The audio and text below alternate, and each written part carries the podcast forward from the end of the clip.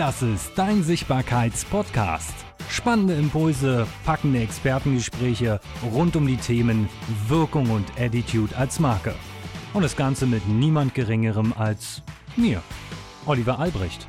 Und da sind wir wieder in einer neuen Folge. Und heute habe ich eine, ich würde fast sagen, einen, einen alteingesessenen Diener, obwohl er gar nicht so alt ist hier. Er hat über 15 Bücher geschrieben. Da sind Bücher rausgekommen im Online-Marketing-Verlag, im Netco-Verlag, in der One-Word-Distribution und sogar zuletzt im Goldeck-Verlag. Zwei, drei Hörbücher hat er mittlerweile. Er ist selber Journalist gewesen und über 30 Jahre Erfahrung und ist seit über 15 Jahren im Online-Marketing tätig. Und wir werden heute so ein bisschen auf die Spur gehen, was bedeutet eigentlich Online-Marketing wirklich? Ist das nur dieses plakative, wie wirst du schnell reich und wie verdienst du sechsstellige Umsätze im Monat Gelaber? Oder ist es wirklich etwas anderes? Und ich glaube, da kann niemand Besseres drüber sprechen als Yoshi Haunsberger. Herzlich willkommen. Ja, vielen Dank, dass ich mit dabei sein darf und vielen Dank für die vielen äh, Vorschusslorbeeren, die ich da bekommen habe.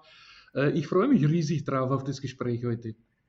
Es ist, es ist ja so, dass du Online-Marketing nicht nur alt eingesessen bist mit der, mit der wirklich krassen Erfahrung von 15 Jahren. Also wenn man 15 Jahre zurückdenkt, wie sah das Internet aus, dann ist Yoshi da schon einer der Wegbereiter. Und auf deiner Agenda, wenn ich so gucke, mit wem du arbeitest, stehen Namen drauf. Oliver Geiselhardt, Oliver Pott, Paul Misar, äh, Peter Jackward, Karl-Heinz Richard von, und dann, dann wird es für mich schon wieder schwierig mit dem Namen, Hermann Scherer und, und, und, und, und. Und du hast sogar ein eigenes Event darüber gemacht. Wie kommt man dazu, sich mit Online-Marketing zu beschäftigen? Ja, das kommt aus meiner äh, Geschichte. Ich bin ja seit über 30 Jahren äh, Journalist und seit fast 15 Jahren jetzt im Online-Marketing. Aber dazwischen gab es noch was. Äh, während ich meinen Journalistenjob ausübte, da war ich im Offline-Marketing. Und Offline-Marketing, das ist für mich, äh, war damals der Herausgabe von Reporten, also eigentlich dasselbe, was man dann im Online-Marketing gemacht hat, nur damals halt noch analog. Also wir haben diese Reporte aus Amerika geholt, haben sie übersetzt, äh, dann habe ich sie äh, kopiert in einem Copyshop und dann wurden die verschickt an Interessenten. Und äh, dieses Offline-Marketing hat mich dann dazu gebracht, als dann das Internet praktisch zu laufen anfing, 1996, da mal reinzuschnuppern und immer weiterzumachen und dann ins Online-Marketing zu gehen, weil es eigentlich die logische Konsequenz und der logische Übergang war. Es ist denn so für dich, wenn wir gerade auch mal bei Online- und Offline-Marketing sind, ein ganz großer Unterschied mittlerweile zu spüren zwischen der Offline- und der Online-Welt? Ja, dieser Unterschied war tatsächlich da, bis vor einem Jahr, denke ich mal. Da war wirklich ein eklatanter Unterschied, aber mittlerweile hat sich das durch Corona auch ein bisschen angepasst. Und äh, wobei ich natürlich immer noch jemand bin, der ein voller Verfechter äh, der Offline-Welt ist, äh, zumindest auch was meinen Kongress dann natürlich angeht.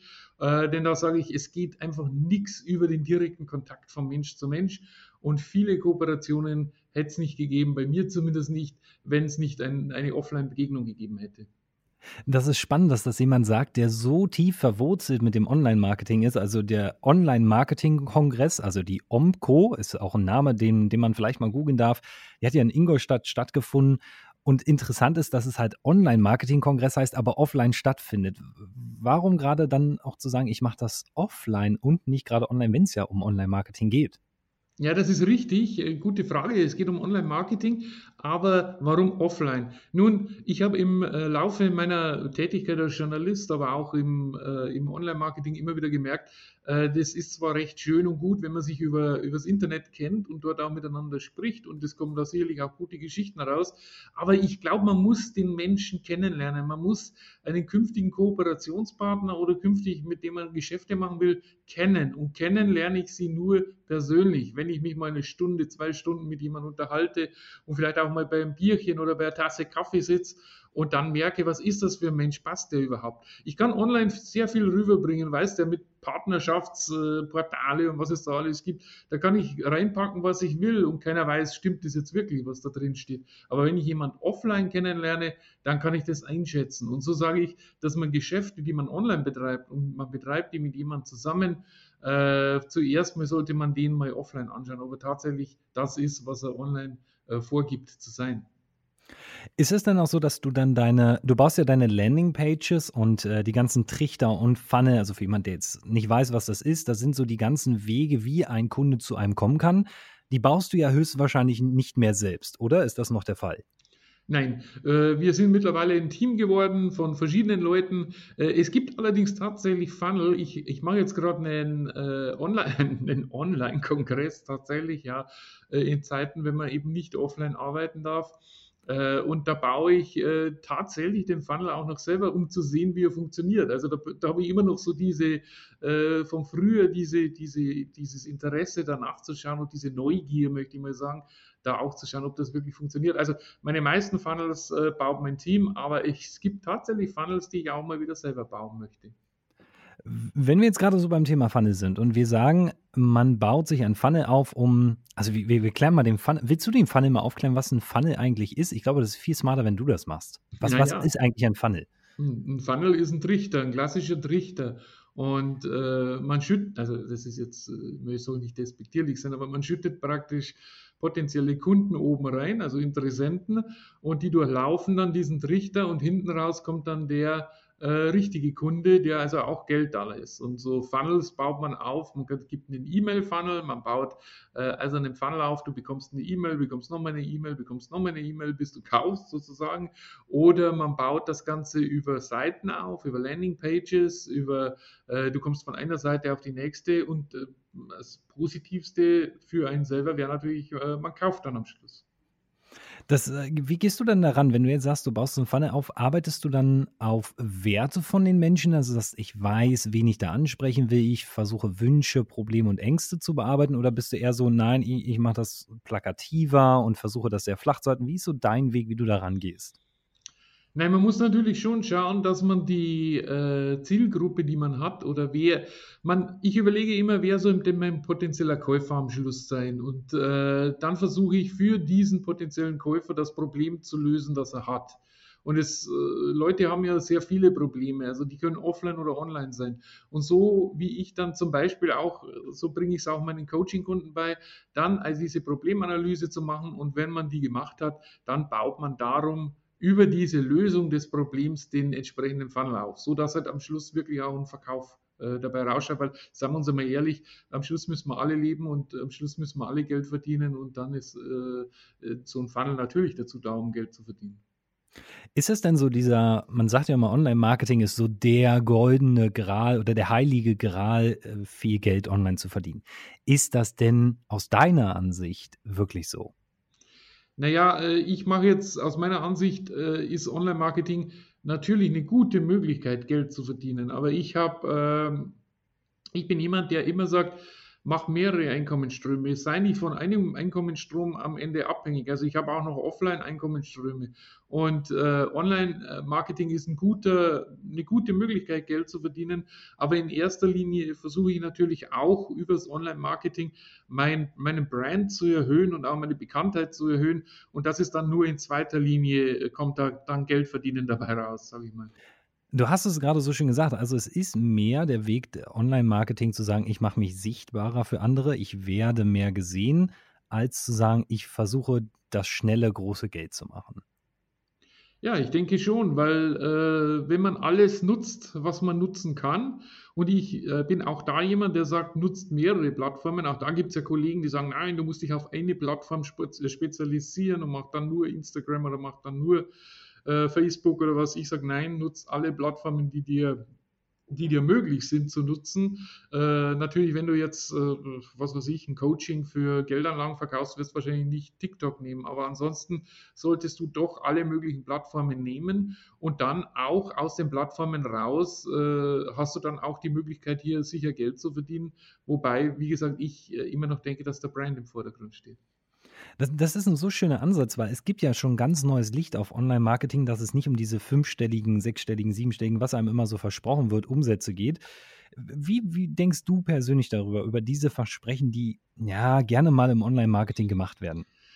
Ja, da habe ich eine ganz äh, äh, klare Meinung dazu und ich sage, das ist Bullshit, äh, wenn jemand sowas verspricht, weil ich äh, sage, das ist nicht machbar. Es ist nicht machbar. Und wenn ich Coaching-Kunden habe, die kommen und sagen, ja, aber das so und so hat gesagt, in 30 Tagen kannst du fünfstellig verdienen, dann sage ich, äh, erstens aber dann geht zum so und so, der das gesagt hat, und zweitens sage ich, ich kann es dir auch beibringen. Ich bringe dir bei, oder du kannst bei mir in 30 Tagen tatsächlich fünfstellig verdienen, musst aber sechsstellig investieren.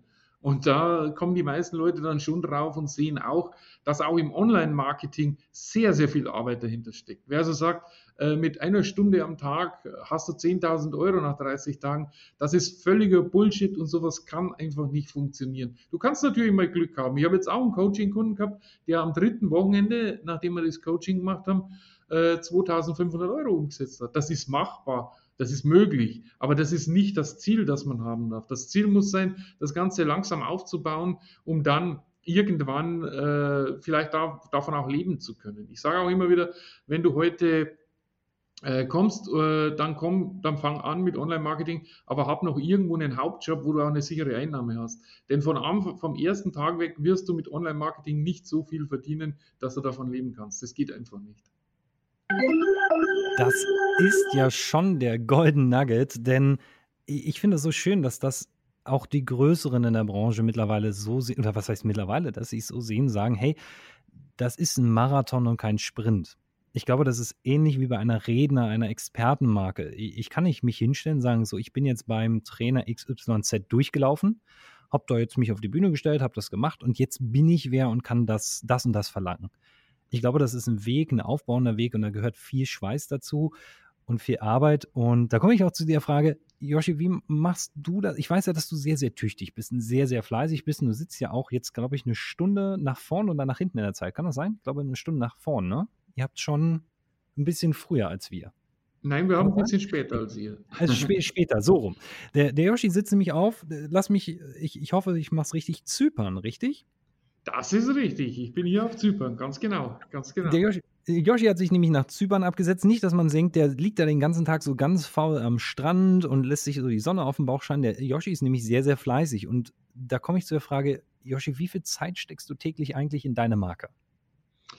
Äh, das ist eine sehr gute Frage. Ja, habe ich mir so noch nie drüber Gedanken gemacht? Nein, Schmarrn, Quatsch.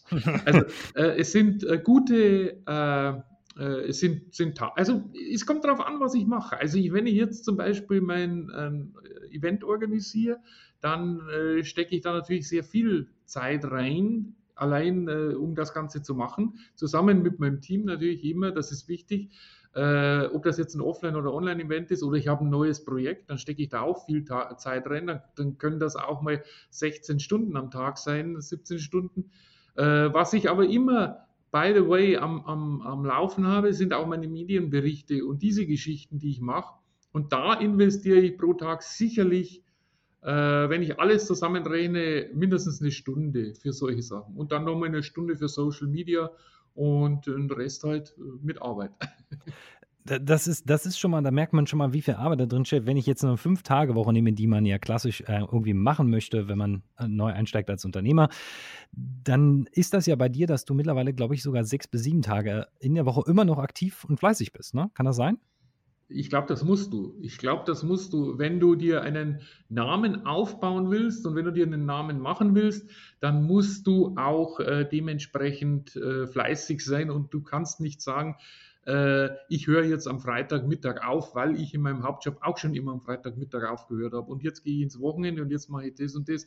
Ich sehe, das ist eine gesunde Mischung. Man muss das miteinander verbinden. Denn oft ist ja Arbeit nicht Arbeit. Also äh, wenn ich heute am Fließband stehe und jeden Tag ein Auto äh, zusammenbauen muss, dann kann ich sagen, das ist Arbeit. Ja? Aber oft macht ja Arbeit richtig Spaß. Also äh, ich denke, wenn ich zum Beispiel ein Interview jetzt hier mit dir führe, dann werden die einen sagen, das ist Arbeit. Ich sage aber, das ist keine Arbeit, weil erstens mal mag ich dich sehr gern und ich spreche sehr gern mit dir und darum äh, ist so ein Interview mit, wie mit dir jetzt. Oder ich habe jetzt vorher zufälligerweise äh, ein YouTube-Interview gegeben, äh, dann ist es für mich keine Arbeit, sondern das ist für mich, jetzt sage ich mal was auf bayerischer Gaudi, aber nicht der Gaudi im Sinne von, jetzt machen wir ein Späßle, sondern äh, Gaudi, weil mir, mir macht es wirklich Spaß. Und wenn ich jetzt fertig bin, dann weiß ich, was ich getan habe.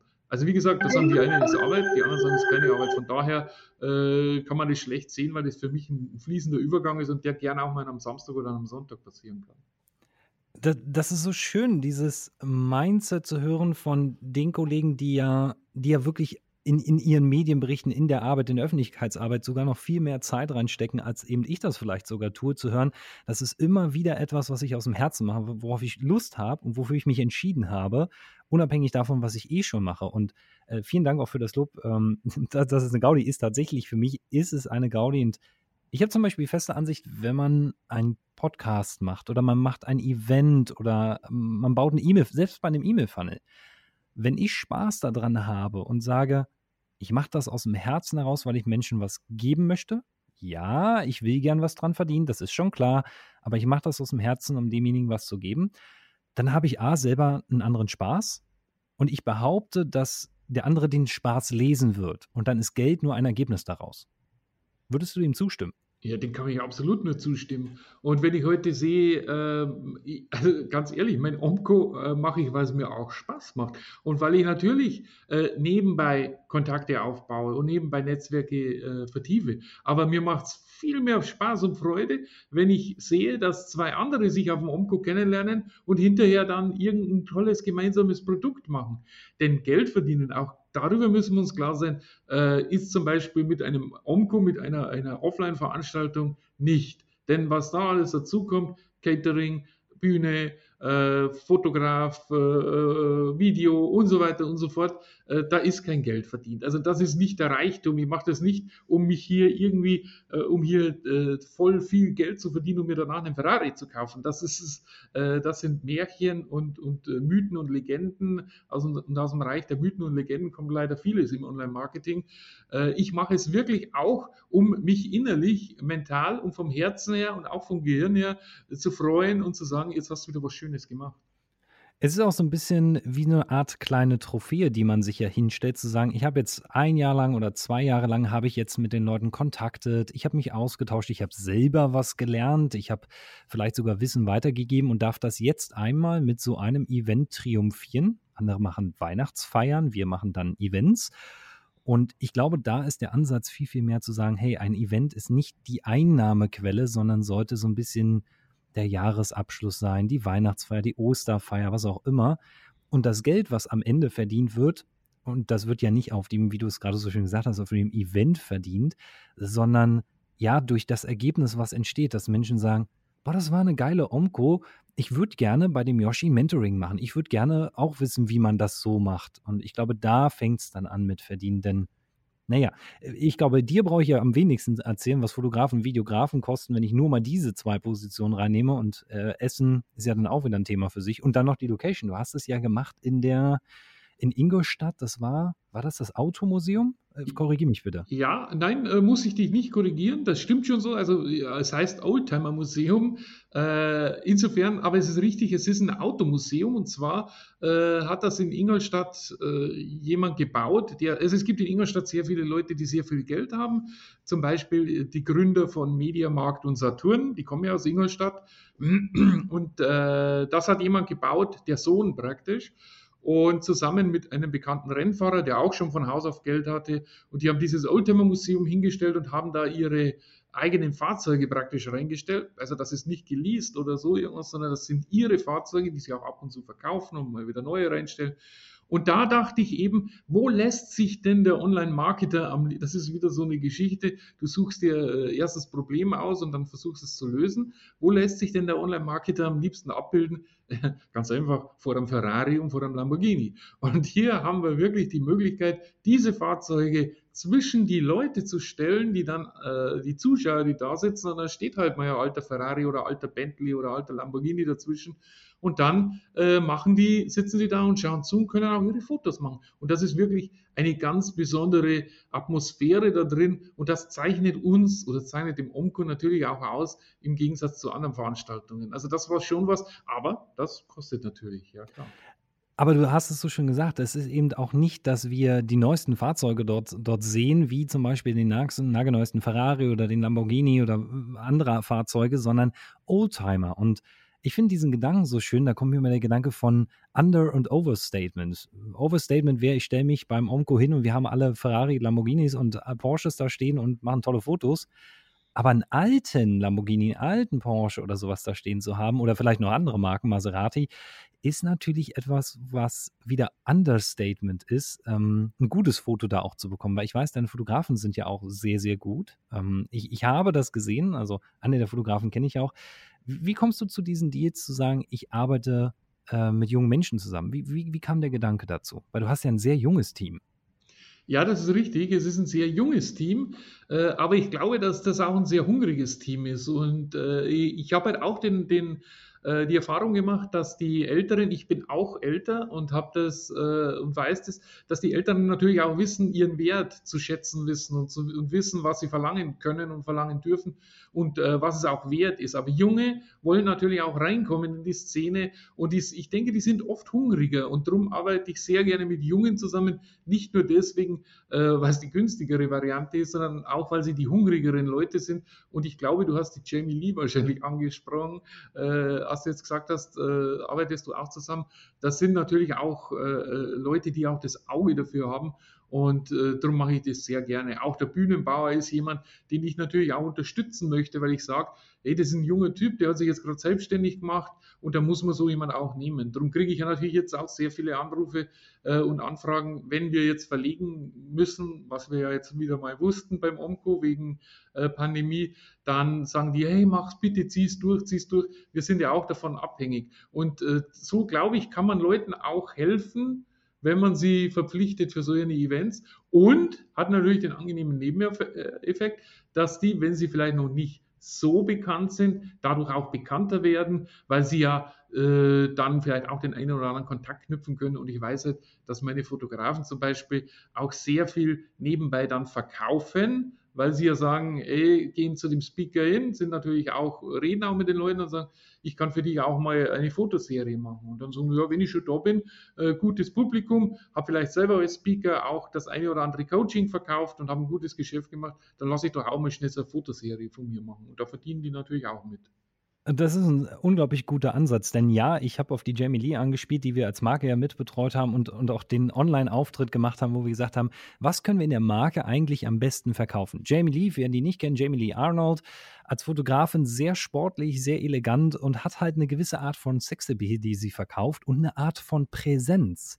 Und dann haben wir gesagt, okay, was können wir am besten verkaufen? Eine sportliche junge Frau, die wir halt auch so darstellen, die ein gewisses Sexappeal hat und auch ähm, natürlich eine Präsenz, eine Ausstrahlung, weil sie selber Model war. Und man merkt dann halt bei so einem jungen Menschen, dass die, weil du es so angesprochen hast, die so, so on fire sind, die so brennen dafür zu sagen, es ist mir scheißegal, ob ich da jetzt 100 Euro für kriege, 2000 oder 200.000 Euro, weil ich meinen Job mache, sondern ich mache das, weil ich da Bock drauf habe. Und das merkt man an diesen Leuten in der Zusammenarbeit. Und ich sehe manchmal tatsächlich aus meiner Zusammenarbeit auch Kollegen, die sind viele Jahre im Markt, die sind, die haben einen sehr guten Namen, aber die arbeiten nur noch ab. Es ist dann irgendwann Programm geworden. Und es ist mir aufgefallen, dass dein Team da wirklich ganz, ganz vorne dabei ist, in, in der Fotografie, auch im Bühnenbau und so, dass die wirklich sagen, ich habe da Bock drauf, ich mache das, weil ich da Lust drauf habe. Und das finde ich, das ehrt dich und das möchte ich hier auch an der Stelle in diesem Podcast mal rahmen. Also wer die Omco nicht kennt, ähm, da gibt es dann noch Tickets, da werden wir wahrscheinlich nachher nochmal zu kommen, wenn es überhaupt noch Tickets gibt. Das ist ja dann nochmal die Frage am Ende. äh, sag mal, wer ist denn, gibt, da magst du denn schon mal was spoilern, wer dieses, dieses Schrägstrich nächstes Jahr, wer dann so dabei ist, wenn wir ähm, das, das hören? Wen, wen könnte ich verpasst haben oder wen kann ich noch erreichen? Ja, wir wären ja eigentlich dieses Jahr im äh, Mai, hätten wir stattgefunden. Aber nachdem äh, es ja jetzt immer noch heißt, was wird im Mai sein, gibt es überhaupt bis Ende April, werden schon Lockerungen vom Lockdown da sein und so weiter, äh, habe ich jetzt, haben wir uns jetzt äh, schweren Herzens entschlossen oder ich mich, den ganzen auf den 3. bis 5. September zu verlegen. Und äh, wer hier jetzt ein paar Speaker sind, kann man ja jetzt vielleicht schon mal äh, sagen. Also es wird zum Beispiel Fürst Heinz von Sein Wittgenstein, bekannt durch, durch Fox und RTL und diese ganzen Serien und Goodbye Deutschland und so, wird mit dabei sein. Dann wird der gute Olli Geiselhardt, der mittlerweile ja auch ein persönlicher Freund äh, von mir geworden ist, mit dabei sein. Professor Dr. Oliver Pott, Internet Marketing Urgestein, äh, ist mit dabei. Dann äh, ist die Kerstin Scherer dabei, die, die Frau vom Hermann Scherer, Der Hermann war ja letztes Jahr mit dabei und sagt, er lässt immer ein Jahr dazwischen ausfallen. Aber jetzt haben wir die Kerstin genommen. Der Hermann wird natürlich mit als, als Teilnehmer dann mit dabei sein, als Ehrengast äh, mit dabei sein. Dann haben wir den Paul Misar, der ja auch vielen bekannt ist äh, in Immobilien. Und wir hatten auch in der Vergangenheit einige wirkliche Hochkaräter. Pascal Fey war schon bei uns, Alex Fischer, der Immobilienpapst, war schon bei uns äh, und viele, viele andere. Also wir haben hier einiges äh, an, an, an äh, Speakern, Speakerpräsenz auf der Bühne. Äh, aber ich möchte nochmal sagen, die Speaker sind natürlich das eine, sind das Wichtige. Und wenn man ihnen zuhört und wenn man ihnen zuschaut und wenn man sich vielleicht hinterher noch die Videos holt, dann wird man schon viel, viel, viel, viel Learnings daraus ziehen und viel lernen. Aber ich glaube, was wesentlich wichtiger ist und was 60 Prozent mindestens vom Event ausmacht, das ist das Netzwerken, das man kann. Also man kann wirklich Leute treffen und Kooperationen machen und hinterher äh, dann auch damit natürlich Geld verdienen mit dem Ganzen. Und du hast natürlich recht, äh, dass ich, wenn ich das mit reinrechne, was ich an äh, Einnahmen hinterher habe, dass ich einen Coaching-Kunden habe, der mich auf der Bühne kennengelernt hat, dann habe ich das locker, locker wieder reingespielt und habe das auch wieder reingeholt. Aber das ist nicht meine Intention, das ist wirklich nicht. Das ist so schön, weil du es gerade nochmal gesagt hast, das Netzwerken. Viele oder nicht viele, das ist ein falsches Wort. Ich glaube, einige Events da draußen, also weit weg von uns, nicht in Deutschland, ganz fern, dass das jemand tun würde, aber es gibt Events, wo ich die Redner oder wo ich das Netzwerk nicht anfassen oder fühlen oder mit denen reden kann. Und ich glaube, das ehrt viele gute Unternehmer und auch viele gute Online-Unternehmer, die sagen, ich mache ein Event zum Anfassen. Das Schlimmste, was ich erlebe, sind Online-Kongresse oder Kongresse generell, ob die nun online oder offline stattfinden, wo der Redner danach abhaut das ist, ich finde das irgendwie so schade. Der spricht dann nach 20, 30 Minuten, dann sagt er so und dann Tschüssi und dann Abgang. Das ist so schade, weil dann nehme ich nur einen flachen Inhalt mit und gar nicht immer so, ich habe eine Frage, so nach dem Motto. Äh, wie, wie verhältst du dich da? Also, äh, das ist auch eine tolle Frage und äh, spielt jetzt genau natürlich in, in die ganze Geschichte mit rein. Äh, wir haben dieses Oldtimer-Museum gemietet für diese vier Tage. Also, Omco selbst findet zwei Tage statt, aber ein Tag wird ausgeräumt. Wir haben eine Ultra-VIP-Party mit, mit Speakern am, am, am Freitag und dann Samstag, Sonntag ist dann Omco. Und äh, tatsächlich bleiben die Speaker bei uns über Nacht, ja, tatsächlich. Und äh, es hat sich so, äh, Oliver Pott sagt immer, das ist sein Lieblingsevent, weil es ein Familientreffen ist. Und es ist wirklich so. Und äh, wenn ich heute hier stehe und ähm, den Omco habe und es ist ein Hermann Scherer, der dann über Nacht bleibt und du kannst mit Hermann an der Bar sitzen, oben im Oldtimer Hotel, denn das schließt sich dem Oldtimer Museum an. Äh, du sitzt mit ihm oben an, aber wieder natürlich unter alten Motorrädern und unter alten äh, Ferraris und Bentleys, die wieder diesen Charme, wie du es vorher angesprochen hast, äh, rüberspiegeln. Dann hat, kann man mit den Leuten reden. Und ich, ich kenne zum Beispiel Ralf Schmitz, der Affiliate-König, der ja auch immer mit dabei ist und auf der Bühne steht und übrigens dieses Jahr moderieren wird. Er wird zum ersten Mal dieses Event moderieren, also nicht nur sprechen, sondern das Ganze moderieren. Und der ist natürlich ein leidenschaftlicher, wer es weiß, so ein Dampfzigarettenraucher. Und der steht immer vor dem, vor dem äh, Museum und raucht. Also man, wenn man mit solchen Leuten sprechen will, hat man hier die Gelegenheit. Das ist das Tolle am Omco. Äh, wie gesagt, man kann mit Hermann Scherer an der Bar hocken, man kann abends mit Olli Geiselhardt äh, durch die Kneipen ziehen, wie man es will, wo die unterwegs sind. Und das machen die wirklich, tatsächlich. Oder mit dem Ralf reden oder äh, mit, mit den zahlreichen anderen. Und ich hoffe natürlich, dass Fürst Heinz von Sein Wittgenstein äh, dann auch dabei bleibt. Ich habe es ihm gesagt und Nachdem sich das aber auch rumspricht und nachdem der Nachbar auf Mallorca vom Fürst Heinz, äh, der ihn mir übrigens auch äh, gebracht hat, der Ralf Schmitz eben ist und gesagt hat, ich habe ihm gleich gesagt, er muss unbedingt über Nacht bleiben äh, und, und Fürst Heinz ja aus Regensburg kommt, was ja gleich in der Nähe von, von Ingolstadt ist, gehe ich davon aus, dass sogar er äh, da sein wird und, und nahbar ist. Und das macht, das macht ein Omco wirklich aus. Wie, wie kommt man denn eigentlich auf diese Idee zu sagen, ich mache mal aus Online-Marketing mehr. Also du hast ja das gemacht und hast ja auch ein gutes passives Einkommen. Also wenn man passives Einkommen immer hört, Leute, passiv heißt nicht, ich mache gar nichts mehr, sondern ich muss da schon ein bisschen was für tun. Also wenn jetzt jemand denkt, so ich mache da eine Plattform auf und das verkauft sich von allein, guter Ansatz. Äh, nein. Wie kommt man denn dazu zu sagen, ich baue aus dem Ganzen mal auch was aus, wo du Leute trainierst? Also ich weiß, du bist unglaublich trainingsstark. Warum gibst du dieses Wissen weiter? Was, was ist der Ansatz zu sagen, ich gebe jetzt mein Wissen raus, weil es könnten dich ja alle kopieren, theoretisch.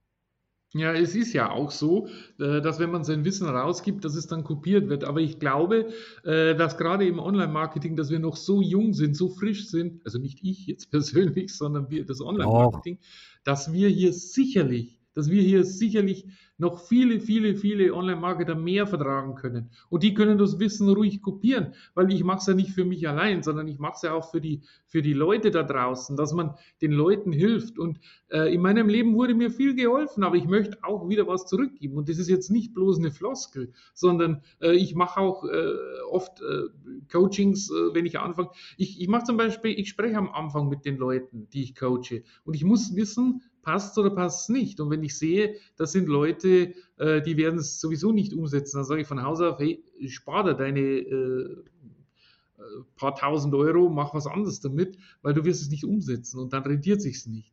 Und die, die es umsetzen, das freut mich sogar. Ich habe ja gesagt, äh, der, der nach, nach drei Monaten zweieinhalbtausend Euro am, Mon eben, am Wochenende verdient hat, das, hat, das war mir eine Riesenfreude, weil er genau mit meiner Strategie das verdient hat. Und äh, zum Thema passives Einkommen vielleicht noch ganz kurz. Äh, auch das ist ein Mythos und eine Mehr, dass man nichts dafür tun muss. Das hast du ja voll, völlig richtig gesagt. Wer heute ein passives Einkommen hat, und ich habe ein passives Einkommen und ich habe mehrere Einkommensströme, ich bin also auch nicht der Verfechter von nur einem Einkommensstrom, dann sage ich, dann habe ich mir dieses passive Einkommen natürlich auch erarbeitet. Und wenn du heute Affiliate Marketing zum Beispiel, also Empfehlungsmarketing machst äh, und dort Abos äh, verkaufst, unter anderem, und dann musst du natürlich schauen, dass es auch Produkte. Ich schaue nur, dass ich Produkte verkaufe, die absolut top sind. Also die müssen mir selber gefallen, muss top sein. Ich verkaufe kein Larifari oder kein Mist, der sowieso nicht funktioniert. Und darum weiß ich auch, dass die Leute lange im Abo bleiben. Und das ist für mich passives Einkommen. Wenn ich 100 Abos verkaufe und nach äh, fünf Jahren sind immer noch 80 Leute in dem Abo drin. Also das ist für mich wirklich der Mehrwert, den ich verkaufen möchte. Und den Mehrwert versuche ich auch in meinen Coachings weiterzugeben. Und dann kann man das auch gerne, wenn man Coaching-Kunde ist, oder soll man das sogar kopieren und weitergeben? Also ich habe, äh, ich werfe da auch noch mal was zu rein, bevor ich eine richtig interessante Frage habe, die mir gerade gekommen ist. Also ich kann, kann dir da zu 100% zustimmen. Ich habe ja auch ein, zwei Plattformen aufgebaut, die, die gut laufen. Und ich habe mit einer Plattform irgendwann mal einen Test gemacht. Das war eine, eine sehr erfolgreiche Plattform, wo wir ein gutes Einkommen drüber hatten. Und wir haben dann irgendwann mal zum Test ein Jahr lang diese Plattform nicht mehr gepflegt. Das ja. war so eine Plattform, die hat auch äh, Redner, Experten und Seminare und Kongresse vorgestellt. Und wir haben zum Test, wo ich gesagt habe, ich will jetzt mal einfach testen, was passiert denn nach einem Jahr. Ja, da kommt immer noch was drüber rein. Da kleckert so ein bisschen was vor sich hin. Wie so eine Sandburg, die so vor sich hin kleckert. Die steht da, aber die sieht nicht mehr hübsch aus. Es kommt was rein. Aber wenn es erfolgreich sein soll, dann musst du dich ransetzen und wirklich auch mal jeden Tag mal gucken, ist denn mein Design über, also auch sich die Frage stellen, ist mein Design noch passend? Hat sich die Zielgruppe weiterentwickelt? Spreche ich die überhaupt noch an? Ähm, wie sieht es denn eigentlich auch mit der technischen Basis aus? Auch mal so eine Frage wird gern vergessen. Viele glauben ja, ich baue eine Webseite oder ich mache einen Film und dann, ja, dann war es das. Dann wird das schon irgendwie so von alleine laufen. Und da komme ich zu meiner Hauptfrage, die, die ich äh, sehr geil finde drei Tipps, die du jemandem geben würdest, der eine Marke oder sich selber sichtbarer machen will, vielleicht eben über Online-Marketing. Hast du da so drei Tipps am Start? Äh, ja, eine sehr interessante Frage. Äh, eine, eine Sichtbarkeitsmachen über Online-Marketing liegt natürlich, sage ich natürlich Tipp Nummer eins, äh, bau dir eine Social Media Audience auf. Bau dir also Leute in Social Media auf, die dich äh, anschauen, die dich, die dich gut finden äh, und äh, bleib mit denen immer in Kontakt. Arbeite mit denen zusammen. Jetzt gibt es ja diese ganz neue App da, äh, mit der man dann auch wirklich mit den Leuten interagieren kann. Clubhouse äh, ist natürlich auch ein Zeitfresser, sage ich jetzt auch mal. Aber bau dir so eine Audience auf äh, und bleib mit den Leuten in Kontakt. Das ist sicherlich äh, mein Tipp Nummer eins. Mein Tipp Nummer zwei ist, gib immer guten Content raus. Also gib nicht irgendwie Bullshit-mäßig irgendwas raus, das du halt auch mit labern kannst, sondern gib guten Content raus. So wie du es ja auch machst, also auch in Clubhouse und auch bei verschiedenen anderen Geschichten. Gib guten Content raus. Und Tipp Nummer drei, werde sichtbar, indem du auf die Bühnen gehst, dann auch auf die Online-Bühnen, natürlich, Online-Marketing, Online-Bühnen, aber auch auf die Offline-Bühnen. Geh raus, tritt auf, gib diesen guten Content, den du hast, an die Leute weiter und zeig ihnen, dass da wirklich eine richtige, reelle Person dahinter ist und die authentisch ist und die das alles weitergeben kann. Und mein vierter Zusatztipp, den zusammen noch vielleicht mit dem Bühnentipp, schreib auch ein Buch. Schreib ein Buch und werde erfolgreich und äh, gib das den Leuten raus. Wahnsinn. Also für alle, die, die sagen, äh, das ging mir ein bisschen zu schnell, gerne mal zurückspulen und einfach mal aufschreiben. Nicht alle Tipps, die wir, die wir jetzt hier drin haben, müssen für dich passen. Also der ein oder andere sagt, ja, so ein Buch, ah, ich kann ja nicht schreiben, ich kann ja nicht sprechen, gar nichts, dann, dann ist das auch in Ordnung. Es ist aber ein Weg, auch mal seine eigenen Gedanken klarer zu machen, seine Methodik, seine Techniken klarer zu machen und auch anderen zu zeigen, was man gerne tut. Gibt es denn für dich so also du bist ja auch im Landingpages halt, also im Landingpage-Bau sehr, sehr affin, genauso wie David Schibilski, ähm, den, den wir beide auch sehr, sehr gut kennen. Und da kommt mir die Frage, wie sieht für dich eine perfekte Landingpage eines Redners oder Experten aus? Ja, äh, auch eine gute Frage. Äh, ich war ja immer früher so, dass ich immer gedacht habe, ich muss meine Landingpage perfekt machen, so dass sie mir gefällt. Das ist auch das ist eigentlich äh, Riesenschmarren, wie wir in Bayern sagen. Äh, muss es nämlich überhaupt nicht, sondern die, äh, es ist wie mit dem Wurm und mit dem Angler, was ich auch meinen Coaching-Kunden immer sage.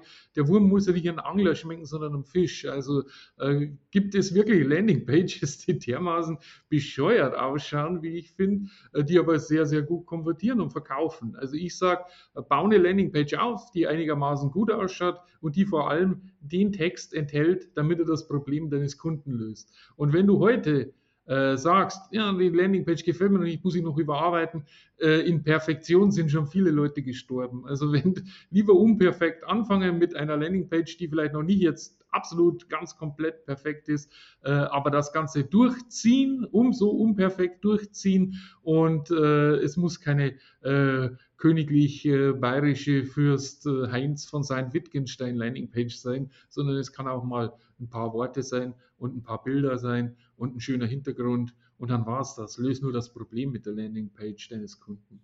Ah, du hast es so schön gesagt und damit auch mein eigenes Learning von 2020 so schön angesprochen. Ich habe ja auch, als ich meinen Online-Kurs äh, gegründet habe, die Videomarketing Masterclass, stellte ich noch nicht fest, dass das nicht ganz das Problem des Kunden löst, denn wir haben äh, später dann durch, durch, durch, durch Gespräche mit den Kunden und, und, und haben wir festgestellt, dass Videomarketing gar nicht die Lösung ist für die Kunden, weil die wissen gar nicht, dass sie Videomarketing brauchen. War auch sehr, sehr, sehr spannend. Und die Webseite war perfekt, die war super, die lief toll, Design war klasse, Ladezeit, aber wir haben nicht die Sprache des Kunden gesprochen. Also allein die Headline, wie du als, ähm, ich glaube, als Anfänger und Profi äh, Videomarketing für dich und deine Marke umsetzen kannst. Ja, aber das war nicht das, was die Leute gesucht haben, als wir sie targetiert haben in der Werbung. Und am Ende ist uns aufgefallen, oh, das muss eigentlich die Sichtbarkeitsmasterclass sein, weil das ist das Thema, wo ich, wo ich, wo ich stark drin bin, eine Marke aufzubauen. Und als wir das geändert haben und auch die Texte überarbeitet haben, die Bilder blieben übrigens alle gleich und die Farben, hat das Ding angefangen zu konvertieren, weil wir auf einmal die Sprache des Kunden gesprochen haben. Und ähm, du hast es so schön gesagt, die Texte sind entscheidend. Also für jeden, der zuhört, hey, es, es ist nicht immer das Bild, es ist nicht immer die Farbe oder wie toll die aufgebaut ist oder ob alle Abstände stimmen. Ja, das ist eine wunderbare Kür aber manchmal sind es einfach nur die Texte oder die erste Headline, die denjenigen anspricht oder abschreckt. Gibt es dazu zu einer Landingpage noch so ein Ultimo, wo du sagst, wenn du das raufmachst, dann ist der Erfolg schon noch sichtbarer? Geht das? Hast du da so einen Tipp? Naja, ich sage immer, weniger ist mehr, auch auf der Landingpage. Und äh, wenn du wirklich ein Problemlöser bist und wenn du nachschaust vorher, was die Leute denn suchen und welche Probleme sie eigentlich haben und du hast ein Produkt, dass diese Probleme wirklich befriedigt und dass diese Probleme wirklich löst, dann halte ich so kurz wie möglich auf der Seite und da habe ich die besten Erfolge äh, immer erzielt, wenn auf der Seite nicht allzu viel Text steht, wenn die nicht scrollen müssen. Und wenn sie dann nicht vielleicht mit dem Text äh, überlegen, ist das überhaupt für mich was, was ich umsetze, naja, vielleicht eher doch nicht. Dann mach das so und mach das so kurz wie möglich. Und ein knackiges Video, in dem du selbst zu sehen bist vielleicht, oder zumindest dein Produkt zu sehen ist, ist auch nicht schädlich. Also auch das äh, würde ich sagen, so als kleines Rezept, äh, bring auch mal ein Video auf die Landingpage.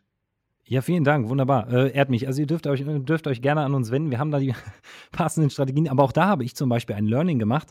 Wir produzieren ja sehr hochwertige Filme. Und ähm, das darf ich zum Beispiel an der Stelle verraten. Nicht immer ist ein hochwertiger Film auch ein zielführender Film.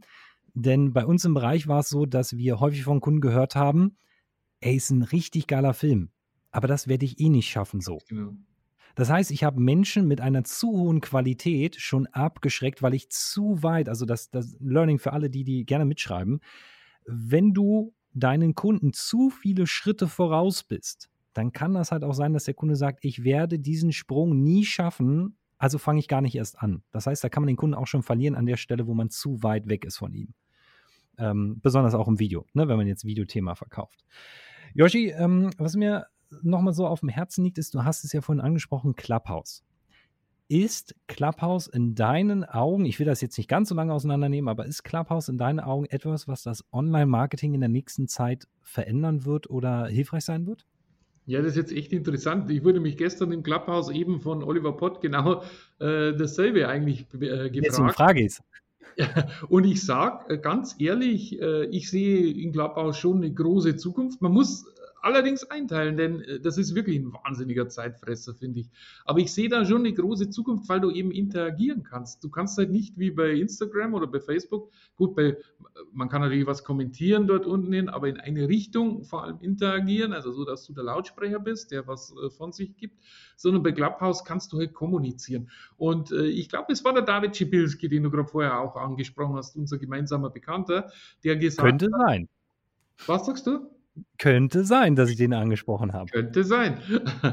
Der gesagt hat, äh, der gesagt hat, du hast halt hier die Möglichkeit und wirst halt sehr schnell äh, enttarnt. Bist du wirklich jemand, der was drauf hat? Bist du wirklich ein Profi, der hier weiß, von was er spricht? Bist du der Experte, als der du dich ausgibst? Oder bist du, und jetzt sage ich wieder einen bayerischen Ausdruck, nur der Dampfplauderer, der im Endeffekt äh, irgendwo steht und große Wirtshausreden schwingt, aber wenn es an die Substanz geht, dann bist du nur ein, lauer, ein laues Lüftchen und kein Sturm mehr. Und das kann man, glaube ich, bei Clubhouse ganz gut rausfinden. Ich finde auch diese Interaktion, also die Möglichkeit, eine Community aufzubauen, ist dort weitaus höher. Also weitaus höher, weil ich sofort mit Menschen in Kontakt komme. Und ähm, für alle, die es hören, die sagen, ja, ich kenne Clubhouse nicht. Also Clubhouse ist eine App, eine Audio-Only-App. Das ist quasi wie dieser Podcast, nur dass ihr alle die Möglichkeit bekommen könntet, dass äh, der Yoshi und ich sagen, hey, warte mal, die Lisa möchte jetzt gerne mitreden. Lisa, komm doch mal hoch, hast du dazu auch was zu sagen? Also ich kann mehr interagieren.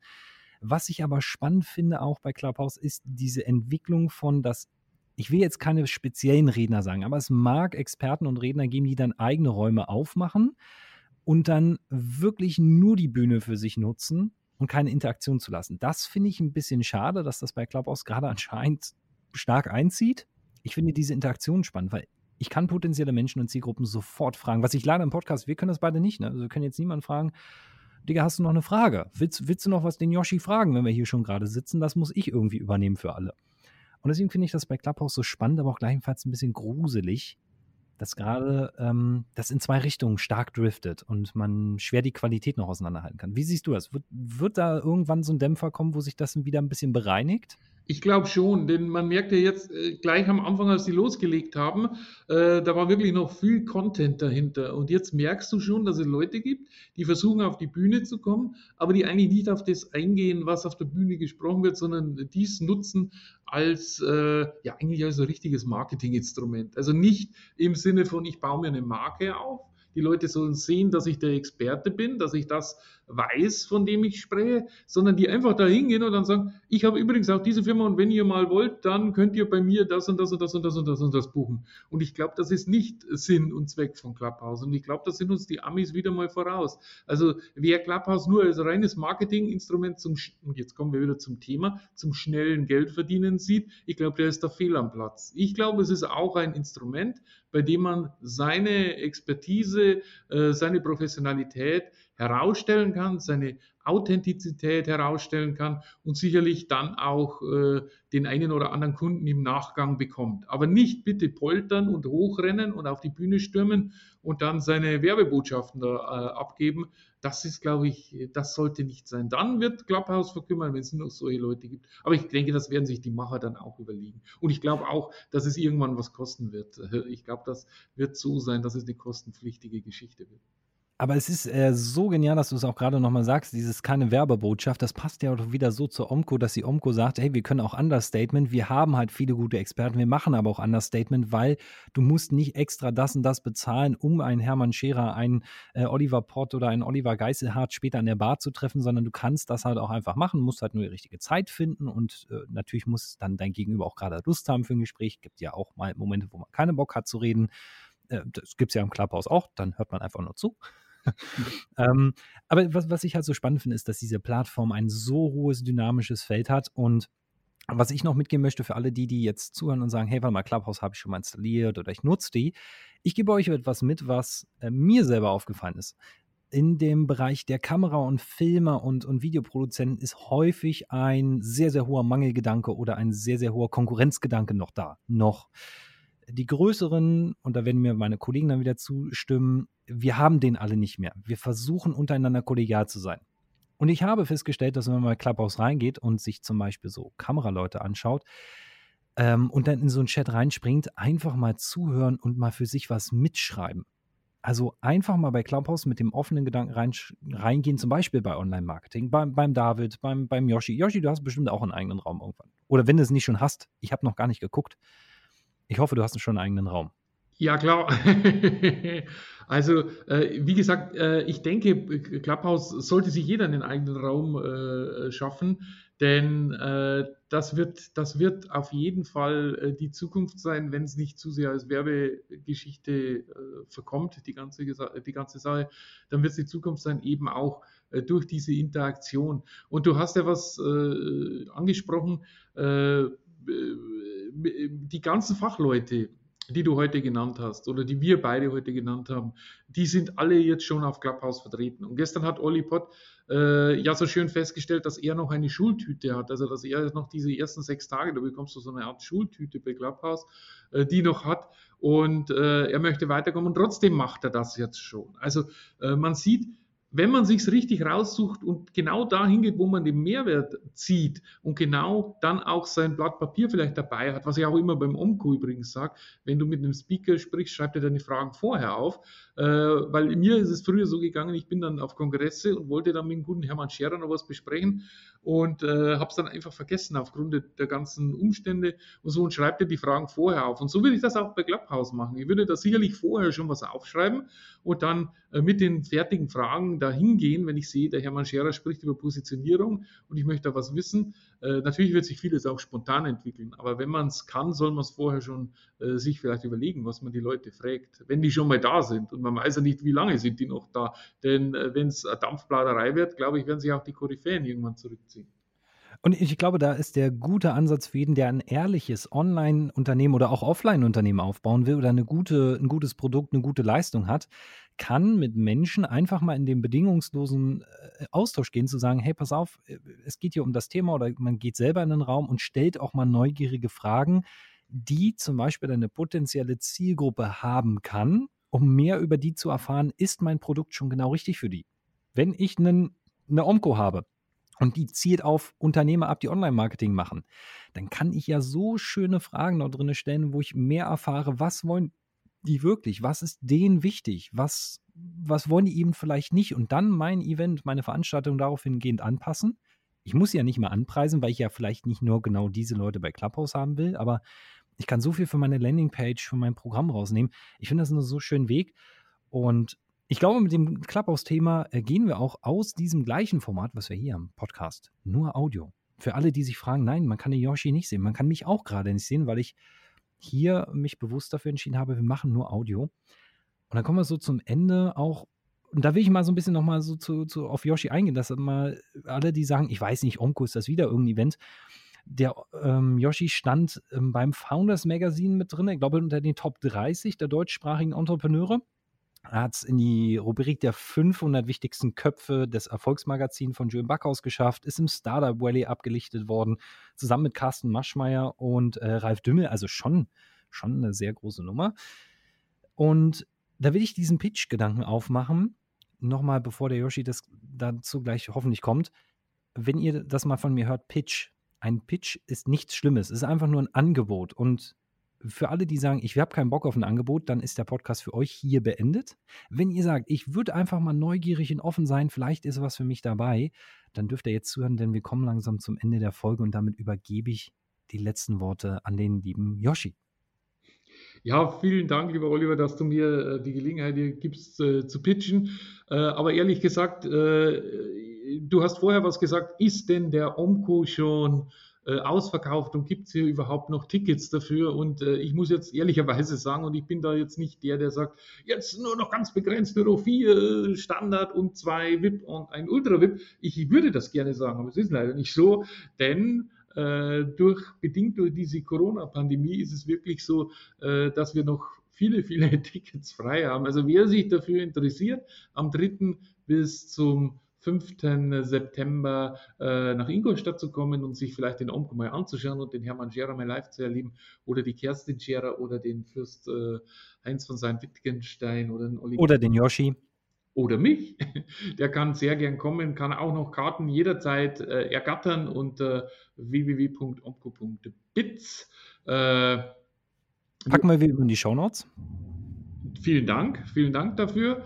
Und ich äh, würde mich natürlich über jeden freuen, der hier kommt, der hier auch äh, von, von deinem Podcast kommt. Und ich bin mit für jeden da. Ich spreche mit jedem. Also es gibt da überhaupt nichts. Und äh, ich sage, meine Speaker tun das auch und kommt zu uns und macht es wirklich so. Wenn ihr Fragen an mich habt, wenn ihr Fragen an meine Speaker habt, schreibt sie auf. Hier erlebt ihr uns live. Äh, und hier vergesst ihr dann auch nicht die Fragen, so wie es ich leider mal gemacht habe. Wie gesagt, äh, macht das, kommt. Also ich will es nicht ganz groß pitchen, ich will nur sagen, wer weiterkommen möchte und wer starten möchte und wer loslegen möchte im Online-Marketing, für den gibt, führt kein Weg. Für keinen Weg, und das ist jetzt nicht überheblich, am Omco vorbei. Das war's eigentlich von meiner Seite. Wenn ihr noch mehr über mich erfahren wollt, äh, ihr könnt ganz gerne unter onlinemarketinghilfe.net euch meine äh, ja, mein E-Book holen, äh, die Online-Marketing-Strategie zum Erfolg, gibt es nochmal als Buch, hier gibt es auch als E-Book und ansonsten freue ich mich immer von euch zu hören. Jo, das war's. Ja, wunderbar. Und da stelle ich nochmal die Frage für alle, die, die jetzt so ein bisschen sagen, ah, ich weiß noch nicht, September, mh, dynamische Zeit. Ähm, Joshi, meine Frage nochmal, magst du mal so einen Ticketpreis reinwerfen, ab wo das, also aktuell zu diesem Zeitpunkt, wo wir diese Folge aufnehmen, das kann sich auch nach oben verändern. Ich will das mal offen lassen, Online-Marketing. Ähm, wo der Preis liegt und wie ist denn das, wenn das doch nicht stattfinden sollte? Gibt es da schon eine Option von, ich kann was verschieben oder bekomme einen neuen Termin oder kann ich es notfalls zurückgeben? Gibt es da auch eine Option?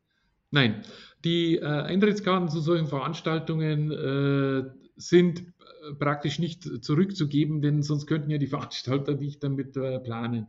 Also wenn, wenn du jetzt dir eine Karte holst und der Omco findet statt, dann musst du da auch hingehen oder die Karte verfällt oder du verkaufst sie natürlich im Internet weiter. Das kannst du natürlich auch äh, machen. Die Preise beginnen ab äh, 159 Euro für äh, das Premium-Ticket, das wir haben. Äh, Stream gibt es äh, nicht. man muss also vor Ort sein, und das ist ja auch der Sinn und das Ziel des OMCO. Die gehen dann rüber über die VIP-Liste bis hin zur Ultra-VIP-Liste äh, meine Empfehlung ist, wenn du es dir leisten kannst, hol dir auf jeden Fall ein VIP-Ticket. Dann stehst du nämlich immer mit den Speakern auch im VIP-Raum gemeinsam äh, in den Pausen.